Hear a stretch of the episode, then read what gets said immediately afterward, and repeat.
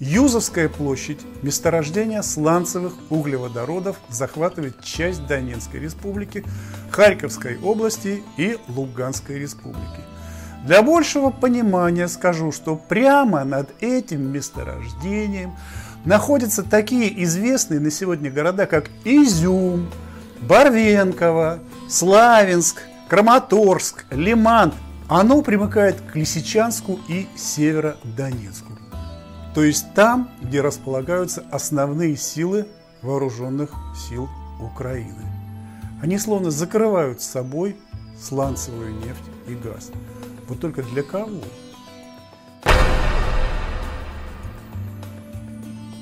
Добрый день, зрители и слушатели моего канала «За углом». Только что полякам и болгарам было отказано в поставках газа в ответ на их отказ платить в рублях. Никакой загадки здесь нет, и все, что произошло, совершенно понятно. Непонятно другое. Как через Украину продолжается прокачка в Европу огромного количества газа?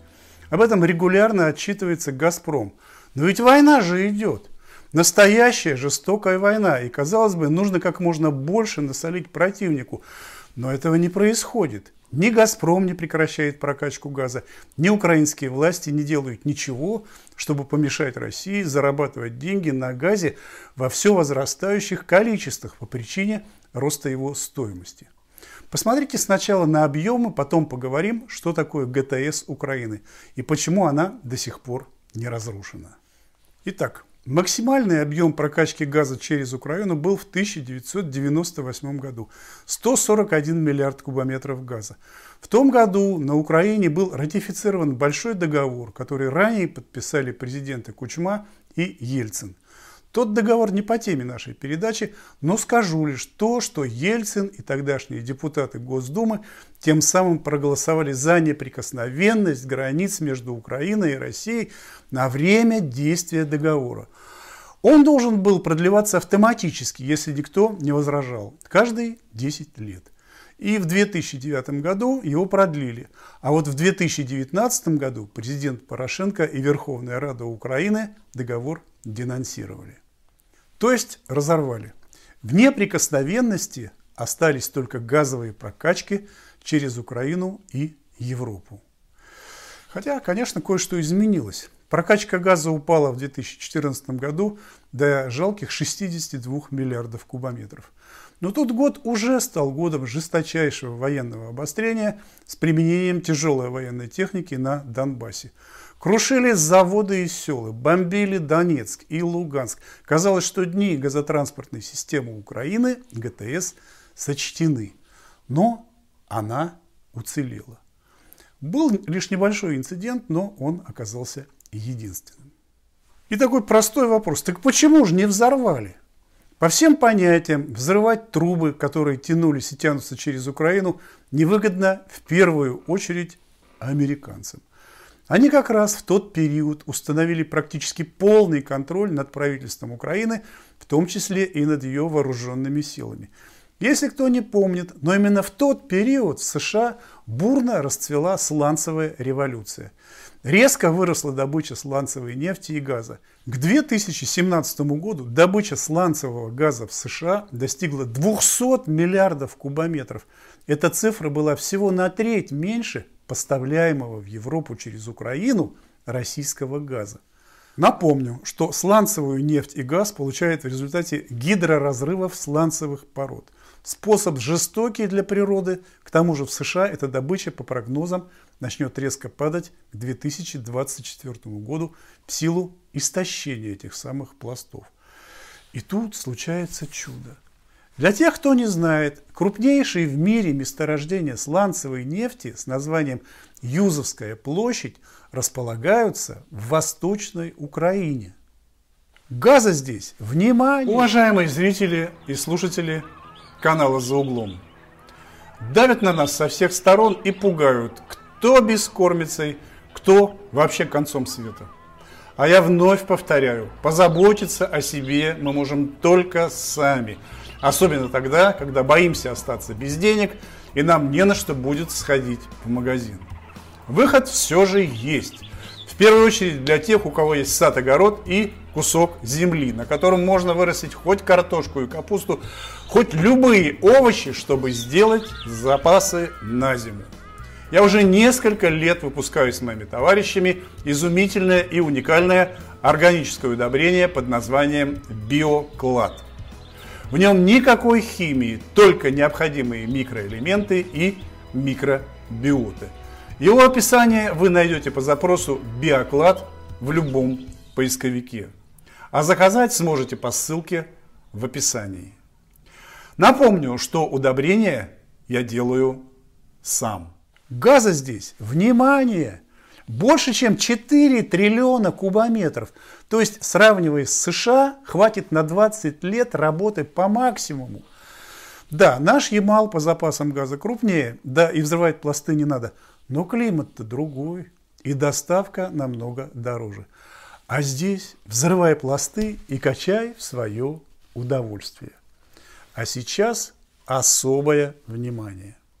Юзовская площадь, месторождение сланцевых углеводородов, захватывает часть Донецкой республики, Харьковской области и Луганской республики. Для большего понимания скажу, что прямо над этим месторождением находятся такие известные на сегодня города, как Изюм, Барвенково, Славянск, Краматорск, Лиман. Оно примыкает к Лисичанску и Северодонецку. То есть там, где располагаются основные силы вооруженных сил Украины. Они словно закрывают с собой сланцевую нефть и газ. Вот только для кого? Сегодня в этих местах идут тяжелейшие бои. Такие же были в 2014 году. И здесь же. Вернемся на год назад, 2013. В результате интриг и торгов Юзовскую площадь должны были осваивать компании Shell. Другое месторождение в Одесской области – американская «Шеврон». Быть может, это совпадение, но сын президента США Байдена Хантер стал членом совета директоров некой украинской нефтекомпании с названием «Борисма», отвечал за юридический департамент. Кроме него в тот совет входили экс-президент Польши Александр Квасневский и бывший руководитель антитеррористического центра ЦРУ Джозеф Кафер Блэк. Так вот, в том 2013 году население Донецкой области вышло на митинги э, ровно в тех городах, где сегодня идет война, но тогда с требованием не допустить добычу сланцевой нефти и газа. После нее на освоенных территориях меняется все – и природа, и водный баланс для территорий, где проживают миллионы людей, это на самом деле катастрофа. Но президент Янукович это проигнорировал. После чего американцы и англичане получили доступ к огромным запасам донецких сланцевых месторождений углеводородов. И спрашивается, за что они погнали Януковича от корыта? Таким образом, к началу Первой войны на Украине в 2014 году американцы и давно примкнувшие к ним англичане получили доступ к сланцевой нефти и газу на Восточной Украине. И вот ведь совпадение. Газопроводов и нефтепроводов здесь, я имею в виду Украину, находится столько, что разрывая пласты сланцевых пород Восточной Украины, нефтепродукты можно было легко закачивать в трубы, проложенные еще в Советском Союзе, и гнать и газ, и нефть хоть в Европу, хоть в США. Тогдашний вице-президент США, он же нынешний президент Байден, прилетал на Украину как хозяин, даже сидел на совещаниях на месте украинского президента. Затем, как все это происходило, внимательно следили сами знаете кто и где.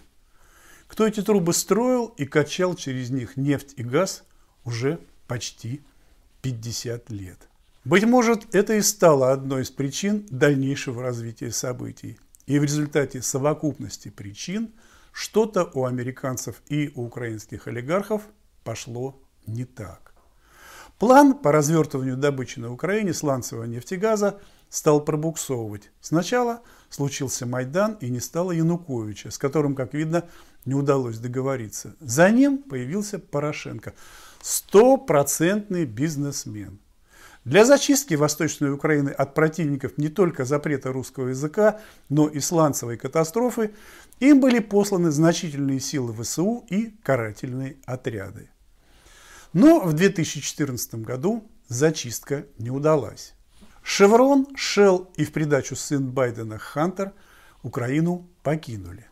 Так что сейчас наблюдается попытка второго пришествия именно американцев на сланцевые залежи Новороссии. Действующие лица те же – Байден и компания. И, судя по всему, они на 100% уверены, что своего добьются и получат таки полный контроль над этим нефтеносным районом. И зачем тогда, спрашивается, взрывать трубу? Ясно же, если ты играешь в долгую, а американцы именно так ведут политику, то сломать трубы успеешь всегда. А они, как всегда, до конца надеются добиться своего. Об этом говорит их настойчивость подсадить Европу на сланцевый газ. И лучше бы не на свой, американский, которым всех не обеспечить, а совсем близким, с Украины, который тоже будет свой и американский. Украинские власти еще при Януковиче отдали им его на растерзание. Но давайте все же посмотрим, что такое ГТС Украины. Ее формирование началось в 1967 году с газопровода «Братство», предназначенного для обеспечения газом стран Варшавского договора. В 1978 году вступил в строй газопровод из Оренбурга к западным границам Советского Союза с названием «Союз». В 1983 году знаменитый Уренгой Помары-Ужгород и в 1988 году газопровод «Прогресс» Ямбург, западная граница Советского Союза. Со всем этим добром после развала СССР Украина оказалась один на один. Возможности для прокачки были уникальными и не имеющими аналогов в мире – Газа можно было качать больше 300 миллиардов кубометров в год. Это на входе. На выходе в Европу получалось 178 миллиардов кубометров. Огромное количество газа в Западной Украине закачивалось в подземные газовые хранилища. Их строили в СССР для закачки газа в ту же Европу на случай экстренной необходимости. Вы представляете, что такое была промышленность Советской Украины, если она потребляла почти столько же природного газа, сколько большая часть Западной и Восточной Европы? Увы, все быстро менялось. И ГТС со временем ветшала. Ее начали давить конкуренты. Сначала небольшими ручейками, а потом все стремительней газ потек мимо Украины. В 1999 году вступил в строй первый конкурент – газопровод Ямал-Европа. Он проходил через Белоруссию и Польшу до Германии с прокачкой в 32 миллиарда кубометров. В 2010 году пошел газ и по дну Балтики, сев поток-1 с мощностью 55 миллиардов кубов, плюс южный поток через Турцию, изжиженный газ из Ямальского порта Сабета. В результате уже к 2014 году транзит через Украину рухнул до 62 миллиардов кубов. Дальше больше. В январе 2020 года был введен в эксплуатацию турецкий поток. Первая труба только для Турции, вторая на Болгарию, Венгрию, Сербию и Австрию. Получилось так, что ничего уничтожать на Украине, чтобы кому-то напакостить, стало и вовсе без надобности. На Украине оставались лишь гигантские подземные газохранилища, которые, как правило, закачиваются летом и служат резервом для Европы на случай очень холодной зимы. Но все могло бы быстро измениться в обратную сторону, потеряя ДНР и ЛНР контроль над своими территориями. Там немедленно оказались бы американские нефтекомпании и ГТС Украины вновь заработала бы в полную силу, эксплуатируя месторождения Юзовская площадь. Поэтому ненужность ГТС Украины – это смотря для кого. Она нужна в первую очередь американцам, если они влезут в Восточную Украину. Другой вариант. Может ли ГТС быть разрушена украинскими военными? Мол, не доставайся же ты никому. По простой логике это может случиться в любое время, и странно, что не случилось до сих пор. Потому что «Газпром» получает от этой прокачки десятки миллиардов долларов в год. А ГТС Украины примерно миллиард триста, из которых миллиард идет на поддержку существования трубопроводов и лишь примерно 300 миллионов в казну. Это должно быть обидно. Цифры не просто сверхразные, а разные в космических масштабах. Так что не трогают ее только из желания американцев получить ее целиком по причине, которую я уже назвал. Но время идет, и этого не происходит. Так что и несчастные 300 миллионов долларов прибыли скоро станут недоступны. Спрашивается, почему? Прокачка 40 миллиардов кубов в год прописана в договоре между «Нафтогазом» Украины и «Газпромом». Прокачивай 40 миллиардов кубов или плати. Эта цифра в пределах границы окупаемости. Именно с этого объема получается 300 миллионов долларов прибыли. Нижняя граница окупаемости примерно 30 миллиардов кубов.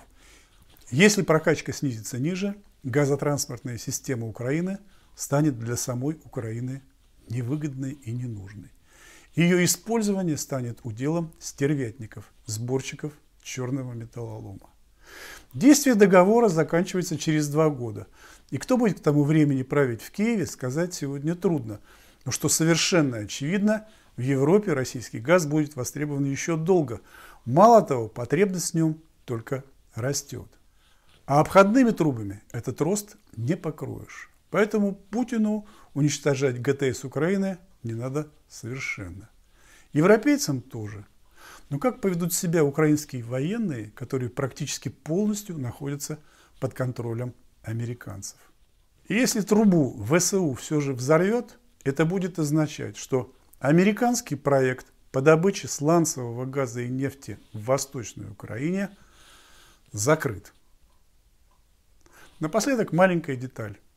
Кинуть Киев с прокачкой газа не было стремлением Москвы никогда. Диверсифицировать поставки газа в обход Украины было желанием ЕС.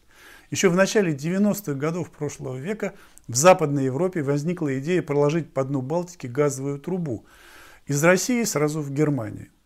Тогда же проекту и дали нынешнее название – «Северный поток». А для начала профинансировали прокладку трубы с полуострова Ямал через Белоруссию и Польшу до той же Германии в обход Киева. Сделали это после того, как украинские власти отказались акционировать ГТС Украины, чтобы ее совладельцами стали европейские компании и «Газпром». И совсем в заключение. Игры вокруг газовых труб были, есть и будут. И в США, и в Канаде, и в Латинской Америке, и у нас, и на Украине. Но кто их взрывает и где? Никто и никогда. Они нужны всем. А сейчас до новой встречи у меня за углом.